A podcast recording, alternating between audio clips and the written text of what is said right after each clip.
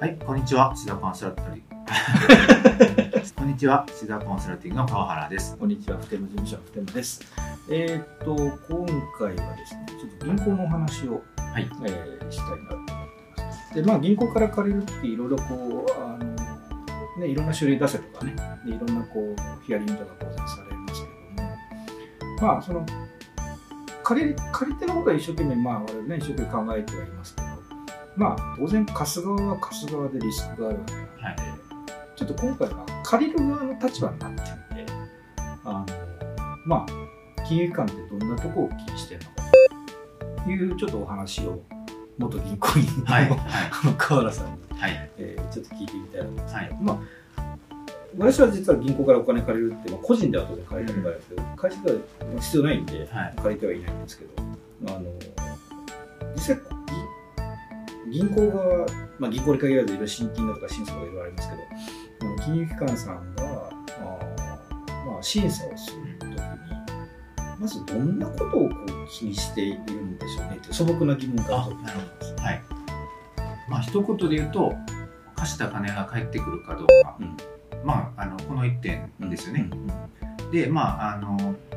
まあ、そこに関していろいろと誤解があって、うんまあ、担保がないと借りれないとか、まあ、その、個人的に資産がないと帰れないとか、まあいろいろありますけど、はい。まあ、一番は、まあ、貸した金が返ってくるかどうかっていうのが、うん。まあ、最初に、うんえーありますと。うん。で、その順番としては、一番は、まあ、やっぱりあのビジネスのために貸しますから、ビジネスで生まれる、まあ、キャッシュフローでお金が返ってくるかどうかっていうのがまずあって、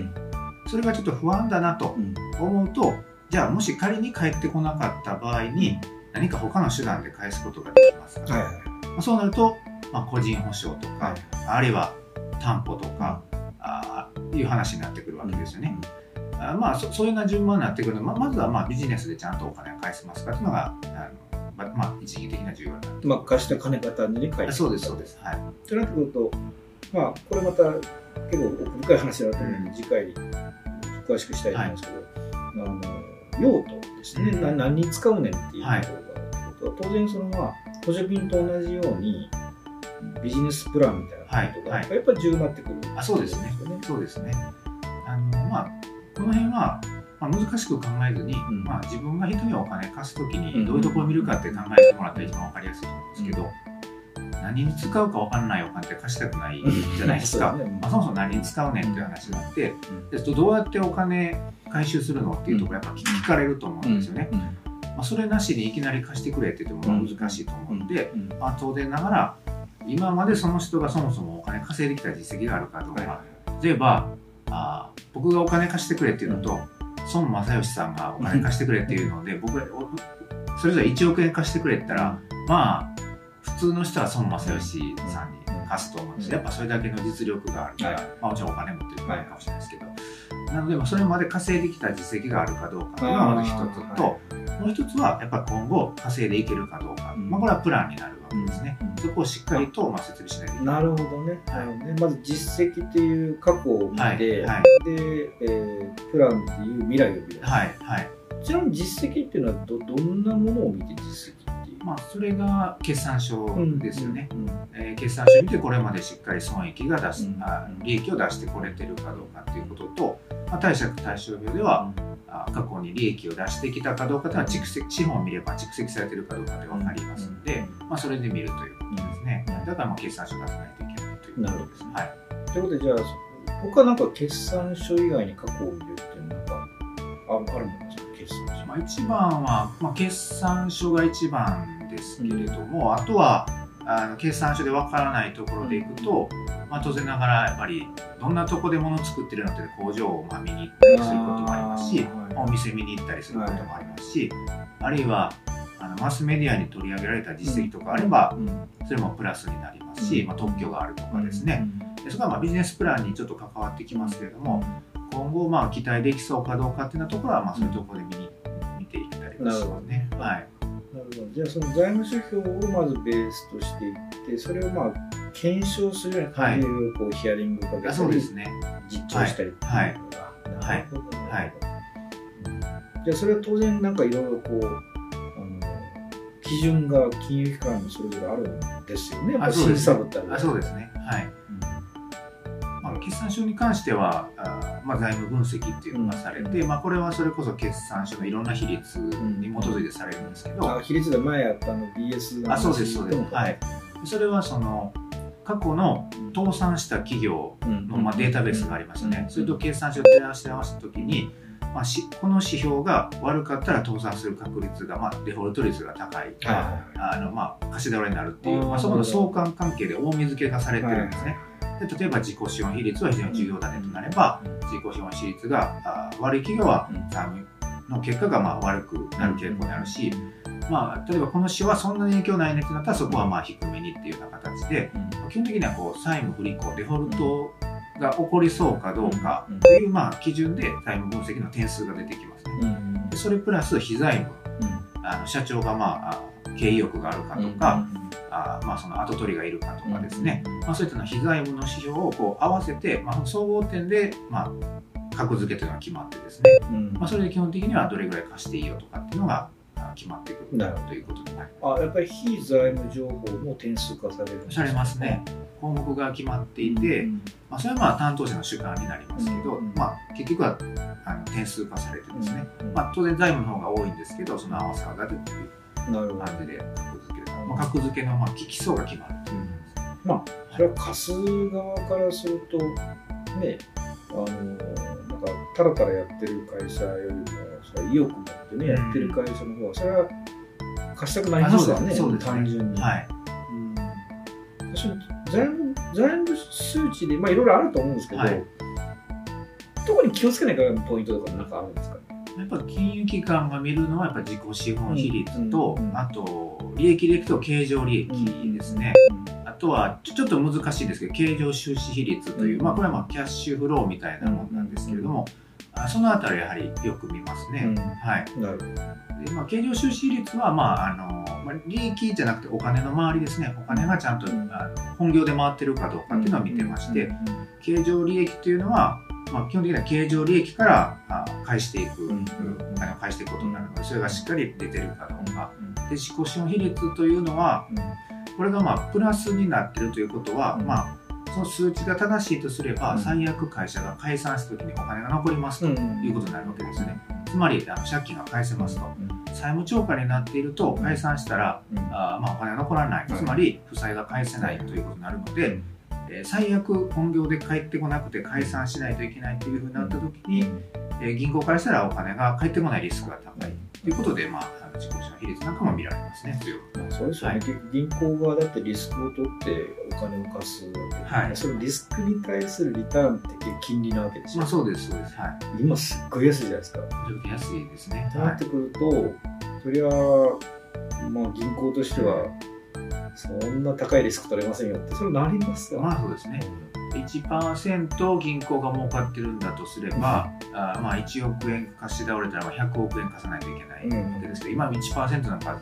全然利ざやないですから、多分1件貸し倒れると、うん。まあ、その他とんでもない、ねねあの倍率で貸さないといけないということになるので、うん。まあ、やはり非常にあのそこの、まあ、銀行の本来のそこの部分で儲けるってのは非常に難しくなってますよね。うん。はい。ということでじゃあその、えー単にお金を貸すっていうところについてはまあ当然前のきっちりとはい見て、はい。えー貸すでしょうしそうですね。でそのためには経営者としてはやっぱりしっかりと相手に正直にはい。あの話をして、はい。まあ、嘘嘘ついて一発でバレますからあそうそうですそうです、はい。相手のプロですから。そうですね。まあその辺においては過去の決算情報だけじゃなくて、えーまあ、それ以外のところもちゃんと見なさいよっていうのはこれは金融庁がかなり前から銀行さんに言っているので、まあ、そういう部分はかなりやっぱ見るようにはなってはきてますね。はい、ということはじゃあ結構、まあ、あのお金をもし借りるとか金融機関と一緒に、まあ、パートナーシップを組んでビジネスをやっていくとなってくると当然、まあ、ちょっと乱暴な言い方ですけど仲良くなって、あはいはい普段からコミュニケーションを取って、うちの会社こんな状況ですよとかっていうのをちゃんとこうお互い情報共有するっていう。そうですね。はい。そうなんです。結局あの渡した資料で誰が見ても同じ結果になるものもう決算書しかないわけですよね。決算書だけで、まあ、借りるんだったら別にいいんですけれども、決算書以外でアピールをしようと思うと、まあ、銀行内では担当者がまあ上司にプレゼンをしていかないといけないわけですよね。でここに担当者に何の情報もなければ、あの担当者に何の武器もないということになってしまうので、担当者にちゃんとえー自分の会社を見てもらって、で定期的にこうなってますよと報告をしてでうちはこんな強みがありますよということをまあ知ってもらって、えー経営欲があることも知ってもらってっていうふうに担当者にいかに銀行内で上司にプレゼンしてもらえるかという意味でどんどんどんどん情報を渡していかないとですねやはり自分の会社は評価してくれるので、まあ、そういう意味では情報はやはり密に取っていただくっていうことが非常に大事になってくるかなと思いますね。でもこれってはい、なんか B2B の営業と一緒ですね。あまあそうです、ねはい、目の前の人と一緒にビジネスをやりたいっていう思ってもらって、はい。でその人は倫あの倫理を当然上げなきゃいけないわけなので、あの一緒にやりたいんだってアピールをしてもらわないと、はい。通らないですもんね。そうですそうです。まあ、本当に一緒に、えーまあ、ある意味こうどどうすればちゃんとお金が借りれるかというところで銀行員さんに、あのまあ、どういうところが後アピールとか、まあ、不安なところがありますかっていうのを正直に聞いていただいて、まあ、それについてはこうですよとかああですよとかっていうのはやっぱりやっていくと非常にあのいいと思いますしまあ、自分たちが銀行からどういうふうに見られてるんだっていうことも分かると思いますのですごく勉強になると思います。ね。なんか今の話聞くと、なんか単純にお金を借りる、借りないっていうだけではなくてね、はい。やっぱりなんか本当にいいパートナーシップを組めはい。れば、最高にこう素晴らしいことができるんじゃないかそちょっと今はい思えてきました、はい。なんかちょっとね、なんかもちろん数字も大切だけども、数字をきっちりするとやっぱ基本にはい。忠実にはい。やっていくっていうだけじゃなくて、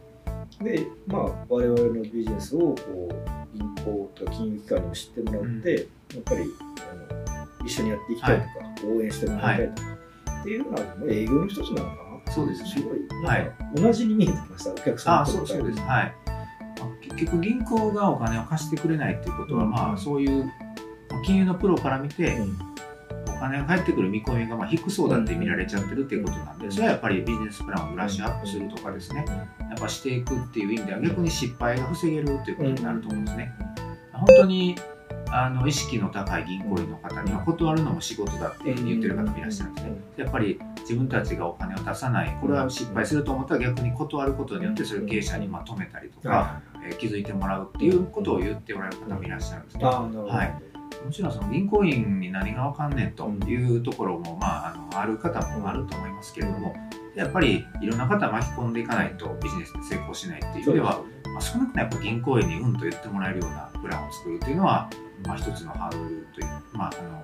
超えないといけないハードルかなとは思います、まあ、でもお金ってビジネスの血液ですから、そうですねその血液について知り尽くしてる、うんまあ、担当者だけじゃなくて、組織がね、はいバックにあるわけで組織として蓄積してるわけなんで、それはやっぱ私は専門家の話はちょっと聞いた方がいいなっていうのをすごい感じますね。うんということはじゃあ、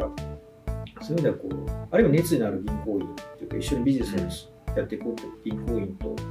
会うことができたら、これはもうすごい幸せですね。